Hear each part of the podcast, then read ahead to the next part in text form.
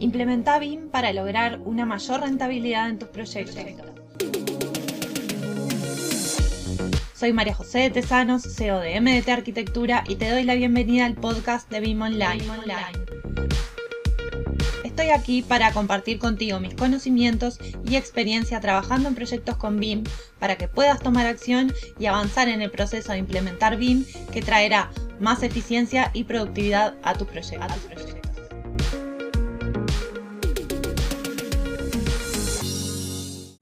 Vamos a hablar de 5 características que tiene Revit como herramienta BIM.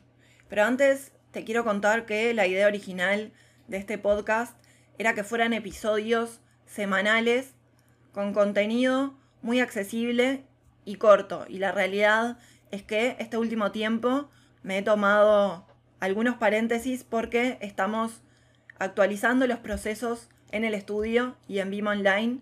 Próximamente te vamos a estar contando todas las novedades y estamos implementando nuevos procesos. Y obviamente el implementar procesos lleva un tiempo, pero después de que se ejecutan y después de que se ponen a andar, es que entonces marcha todo mucho más rápido y mucho más eficiente y esa es la idea. A partir de mayo entonces vamos a estar retomando los episodios semanales del podcast. Ahora sí, vamos a hablar de cinco características que tiene Revit, pero la realidad es que hay muchas más. La primera es que Revit es la herramienta más popular, más conocida por todos los profesionales en el sector de la construcción si se piensa en modelado o erróneamente si se piensa en BIM. Revit es la herramienta más demandada en el sector de la construcción y esto es así. Ha tenido una evolución en el mercado y un crecimiento exponencial desde 2006 hasta ahora. Y hace 15 años, cuando yo no era recibida y trabajaba como dibujante en un estudio de arquitectura, manejábamos ArchiCAD y en ese momento era toda una revolución no trabajábamos con la metodología BIM, pero utilizábamos ArchiCAD para renders, para visualización. En ese momento ArchiCAD era la herramienta más demandada, por lo menos en Latinoamérica, y desde ese tiempo esta parte Revit ha tenido un, un, crecimiento exponencial y se ha vuelto la herramienta más popular y más demandada. Hoy en día para acceder a cualquier postulación de trabajo es imprescindible dominar Revit como en algún momento lo era el saber inglés. Pero la realidad es que lo que abre puertas a nivel laboral no es conocer los comandos de la herramienta, es dominar la herramienta, es tener experiencia. Y esto es en definitiva lo que tiene mayor salida laboral. La mayoría de las empresas de construcción, estudios de arquitectura trabajan con Revit como herramienta predominante actualmente, y esto es así. Pero Trabajar con Revit no garantiza estar trabajando con la metodología BIM. Revit es una herramienta de modelado, de generación de información. Pero quizás no sea la herramienta más adecuada para quien quiere planificar una obra que precisa una herramienta de desarrollo de la información, de análisis de la información, pero no de generación, no de modelado. Y como te decía, no alcanza solamente con conocer la herramienta y haberse capacitado en Revit, sino que hace falta tener experiencia. Y esto es algo totalmente distinto. Hay infinidad de ofertas en el mercado para hacer un curso de Revit, pero esto no es suficiente para garantizar que se esté dominando la herramienta y mucho menos para garantizar que ese modelo cumpla con los estándares de calidad que requiere un modelo BIM. El modelar con Revit no implica que ese modelo sea analizable, comunicable y transferible.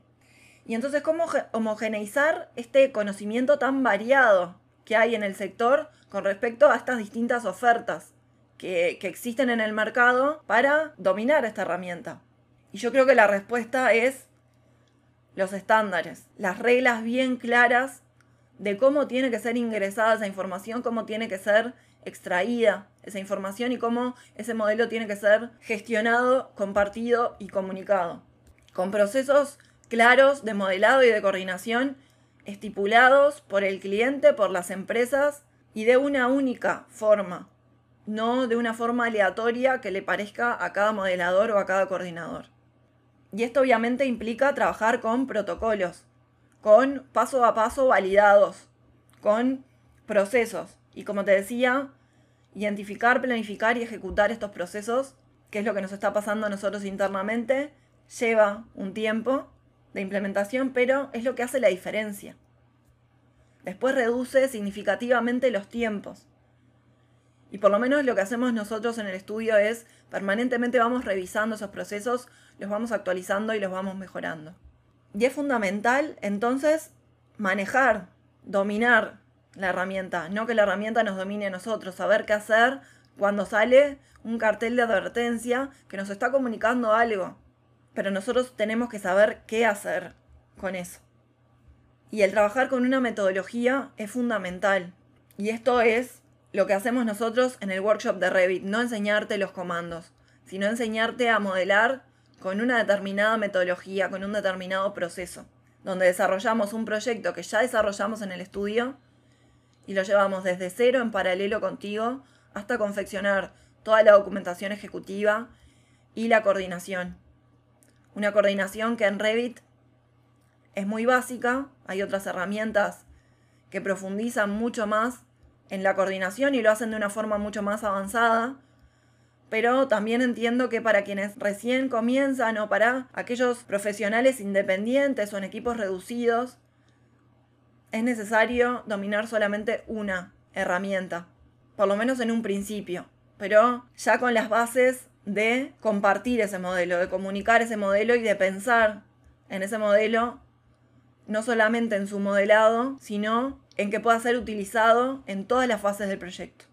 Pero además compartimos todas las librerías que utilizamos en el proyecto, las compartimos contigo y las plantillas de trabajo, ya preconfiguradas y esto ahorra muchísimo tiempo de trabajo. Sin duda que te facilita muchísimo el desarrollo de los proyectos. Por, por eso yo siempre insisto en tener precreadas y preconfiguradas estas plantillas, que al inicio llevan un tiempo, pero que después te van a permitirte ahorrar todas esas tareas que son mecánicas, repetitivas y que no agregan valor a tu proyecto.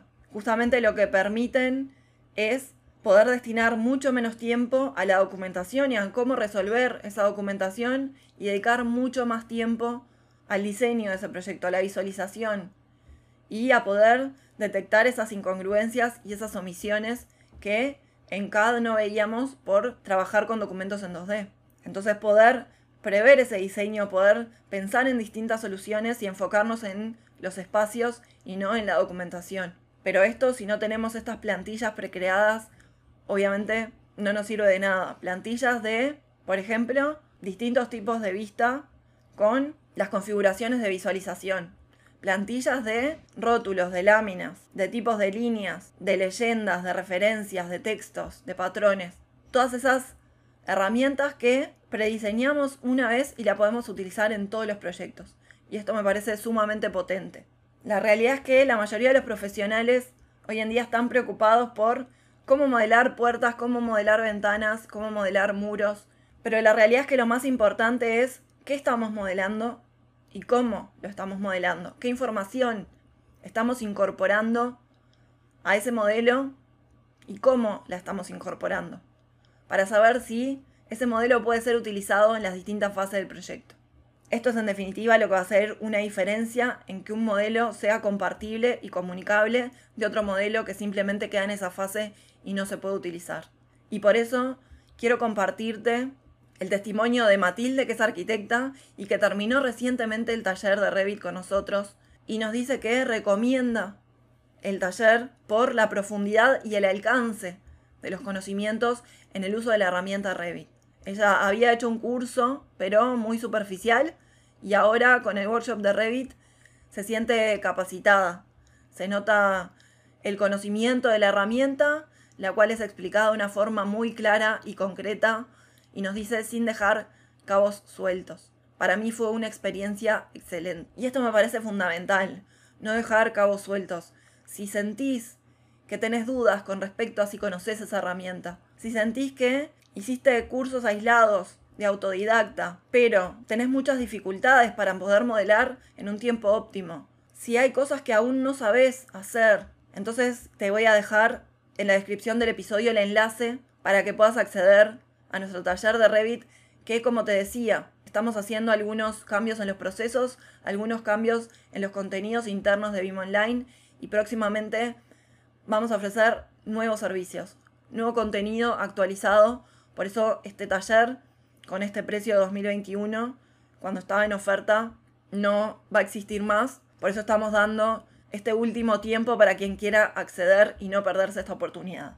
No basta solamente con conocer las herramientas y saber modelar, sino tener en cuenta que los procesos de modelado y de ingreso de la información se deben dar de una forma en particular y con una finalidad que al trasladar el modelo a otro actor involucrado, éste pueda extraer la información necesaria del modelo. Tener en cuenta que se debe modelar cómo se construye.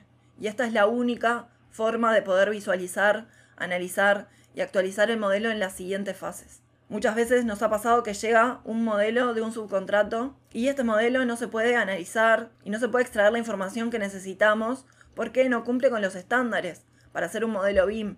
Por lo tanto, se generan retrabajos de modelado teniendo que realizar todo ese modelo de nuevo. Y esto, por supuesto, duplica los tiempos y los costos asociados al proyecto. Y esto en definitiva no tiene que ver con trabajar con BIM como digo siempre, si no tiene la capacidad ese modelo de pasar a la fase siguiente para poder analizarlo y utilizarlo y gestionarlo con la información correspondiente, no se podría afirmar que este modelo sea un modelo BIM dado que en definitiva entonces no trabaja de forma colaborativa. Y conocer esto, identificar esto es lo que nos va a permitir proyectos de mayor calidad, pero también acceso a esas empresas con las que querés trabajar, a esos clientes con los que querés trabajar y la posibilidad de acceder a nuevos mercados. Y hasta aquí el episodio de hoy. No te olvides de suscribirte para recibir más contenido de BIM. Te espero en el próximo episodio con más proyectos, más experiencias compartidas y mucho más BIM Online.